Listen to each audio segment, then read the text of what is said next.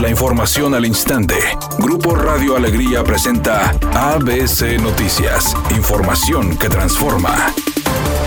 El gobernador Samuel García anunció que el gobierno federal designará para Nuevo León 2.183 millones de pesos para la construcción de la presa Libertad y 3.000 más para la creación del tren suburbano. Desde la conferencia mañanera con el presidente Andrés Manuel López Obrador desde Nuevo León, García informó que la obra estaría lista para final del año 2023 y se realizarían los primeros depósitos del presupuesto hoy mismo. La federación ha aprobado la cantidad de de 2.183 millones de pesos y el día de hoy se depositarán 584 millones para esta obra, me atrevo a decir ya presidencial, de la presa Libertad. Para este mismo proyecto, el año próximo se tiene estimado aportar la cantidad de otros 1.132 millones de pesos y finalizar la obra en diciembre de 2023. Y cierro también agradeciendo infinitamente que el proyecto del tren suburbano va a ser una realidad. El presidente, además de otorgarnos la concesión para echar a andar este tren, que en una primera fase va a ir de Santa Catarina al aeropuerto y que va a tener una capacidad de trasladar alrededor de 170 mil pasajeros diarios, también nos va a apoyar con 3 mil millones de pesos para la construcción del mismo. Por todo lo anterior y a nombre de todo Nuevo León, no queda más que agradecerle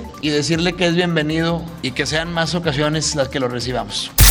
El mandatario estatal adelantó que el próximo domingo dará a conocer un anuncio importante sobre un nuevo programa contra la crisis del agua. Samuel García refirió que cuando llegó a la administración les dejaron dos presas secas y que en ocho años no se invirtió en agua y drenaje. Destacó que con agua ya les autorizó ocho pozos profundos en la zona del la Huasteca y también habrá tres plantas tratadoras de de agua. Hoy en día, para hacerlo gráfico, la ciudad de Monterrey consume 15 mil litros por segundo y tenemos disponibles solamente 12 mil. Quiere decir que tenemos un déficit de 15% y por eso hemos tenido que racionalizar a toda la ciudad el agua.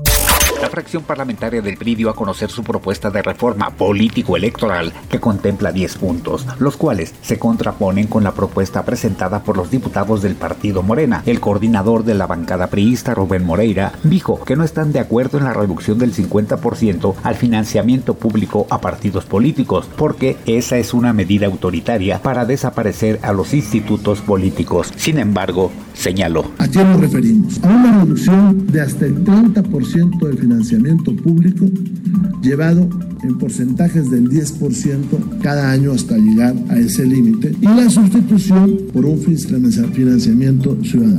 Editorial ABC con Eduardo Garza. El Poder Judicial no va a regresar a la vieja escuela, cuando los abogados entraban y salían de los juzgados para hacer sus arreglos. Ahora todas las citas se hacen mediante el tribunal virtual para tener un control de quién y a qué horas está en cada juzgado. También es falso que los trámites en los tribunales estén cerrados. Mensualmente hay 20.000 citas directas con los jueces, pero se procede en el tribunal virtual y ahí les dan fecha y hora para ser atendidos en persona. Además hay muchos abogados que todavía quieren ir a los juzgados a certificar actas para que les pongan un sello de tinta y una firma. Eso también es del pasado. El trámite ya se hace en línea y se da un sello digital. Señores abogados, actualícense o se van a quedar obsoletos. La modernidad no se va a detener por unos cuantos que no quieren actualizarse.